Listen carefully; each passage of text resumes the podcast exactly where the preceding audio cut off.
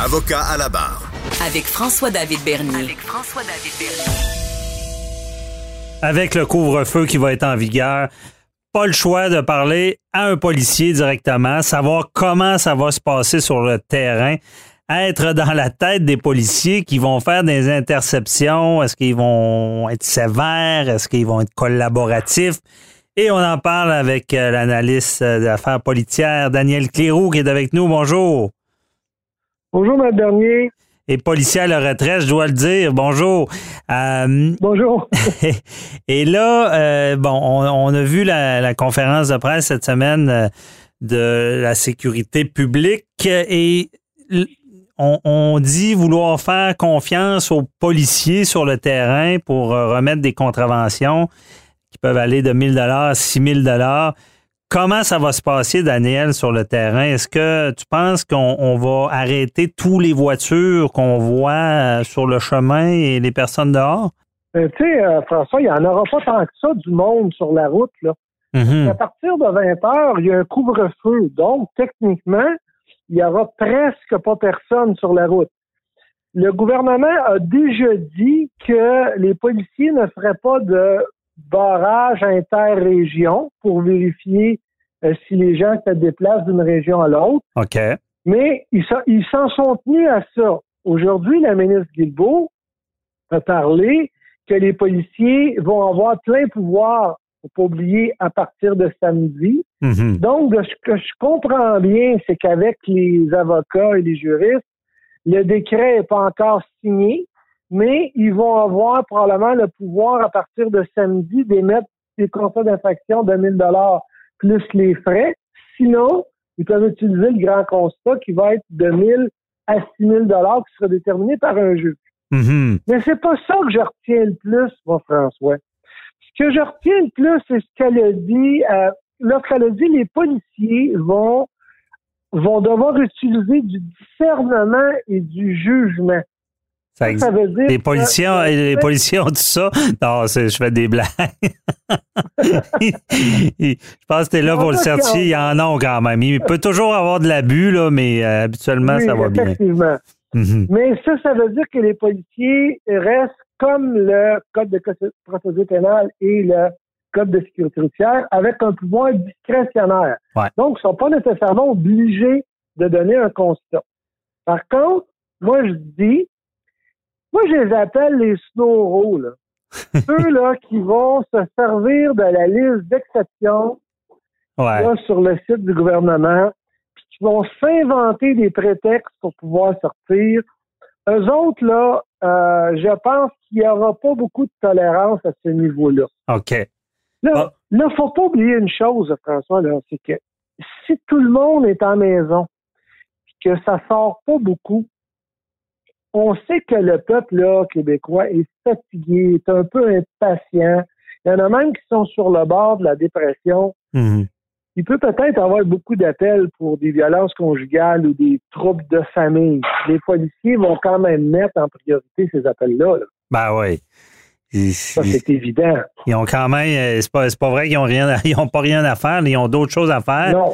Mais donc, pour toi, euh, si tu étais policier à ce moment-là, tu patrouilles, tu, tu, tu y vas peut-être au hasard sur ceux qui sont sur la route ou, euh, ou tu, tu te mets arrêter tout le monde que tu vois? Non, mais je pense qu'au début, il va y avoir beaucoup plus d'interceptions dans les premiers jours, voire peut-être les deux premières semaines. La première semaine, pour le moins.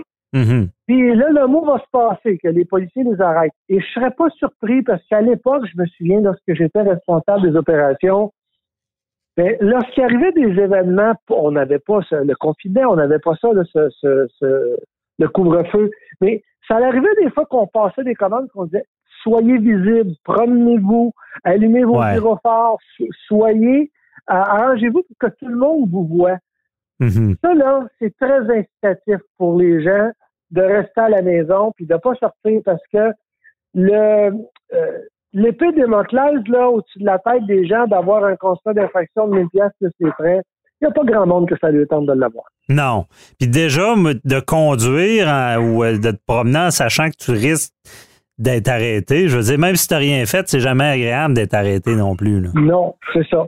Tu sais, on dit que les gens euh, vont pouvoir partir de leur travail, mettons, s'en aller, euh, devraient s'en retourner chez eux.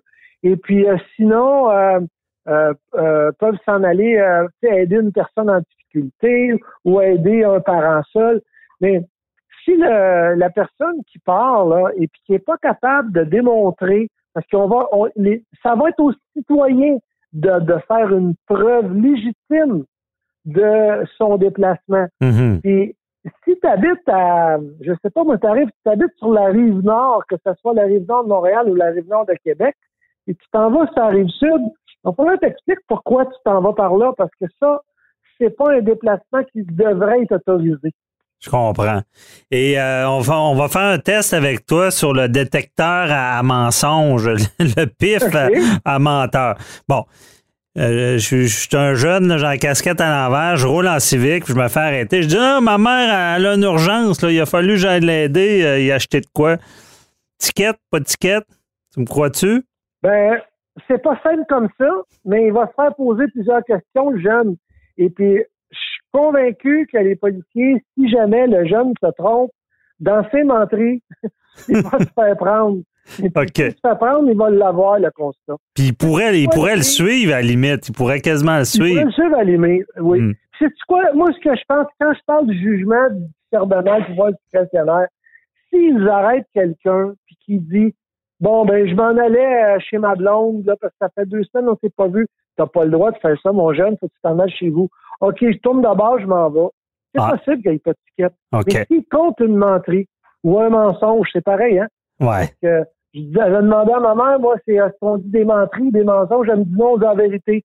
Ben, il va se faire prendre, puis il va l'avoir le constat. OK, je comprends. Bon, autre scénario, euh, bon, euh, quelqu'un est dans son véhicule, euh, il, a, il a- il a son habit d'infirmier, déjà, euh, déjà, théoriquement, il ne devrait pas le mettre en dehors de son, en- de son travail, mais ça, c'est un autre dossier. Et là, il est en Oui. voiture, puis il se fait arrêter, il dit, écoute, je m'en vais à l'hôpital, je m'en vais travailler, là, voici ma carte d'hôpital. Ticket, pas de ticket? Il devrait pas en avoir. Il devrait pas en avoir, sauf que, euh, encore là, si euh, euh, on lui pose la question puis qu'il est vraiment pas dans des bonnes heures de travail, il va quand même être obligé de démontrer que oui, c'est vrai que ça va travailler. Mais je pense pas qu'il y ait vraiment de problématique à ce niveau-là parce que je continue à le dire, il y aura vraiment pas beaucoup de monde sur la route. Oui, effectivement. Mais il va y avoir du monde qui, qui travaille ou qui doivent se justifier. Là, si tu vois un avocat véreux se promener en gros char de luxe, puis euh, il dit je, je- demain j'ai un procès, puis je suis en urgence, faut que j'aille au bureau. Ticket, pas de ticket? Lui, il est fait. en plus, qu'il s'en va au bureau, c'est un avocat, on va s'en revenger. Mais techniquement, il n'a pas le droit parce qu'il est censé être en télétravail. Bon, Il n'est pas censé s'en aller vers le bureau. Donc, euh, c'est possible qu'il y ait un billet, oui, effectivement. Euh, autre personne qui arrive euh, ben, elle se fait arrêter et là, elle sort un, un papier, là, gestion NXD, euh, qui dit, bon, c'est écrit à main, c'est écrit, ben, Monsieur tel euh, travaille pour moi et peut se déplacer au travail. Ça passe Oui. plus? OK. Ben, Ça prend pas un, un beau, un beau- une belle en-tête papier con- corporative? Mais non, mais il faut se souvenir que lorsque le confinement a débuté euh, au mois de mars dernier, il y a des compagnies qui avaient déjà mis en place ce genre de document-là pour euh, que leurs employés soient motivés de se déplacer. Et encore là, il va falloir que le citoyen soit en mesure de démontrer qu'il ne se sert pas de son papier pour s'en aller chez sa blonde, mais bien pour aller travailler. OK. Et quelques questions sou- souvent suffisent pour avoir la bonne réponse. Bon, encore, euh, je comprends bien le principe.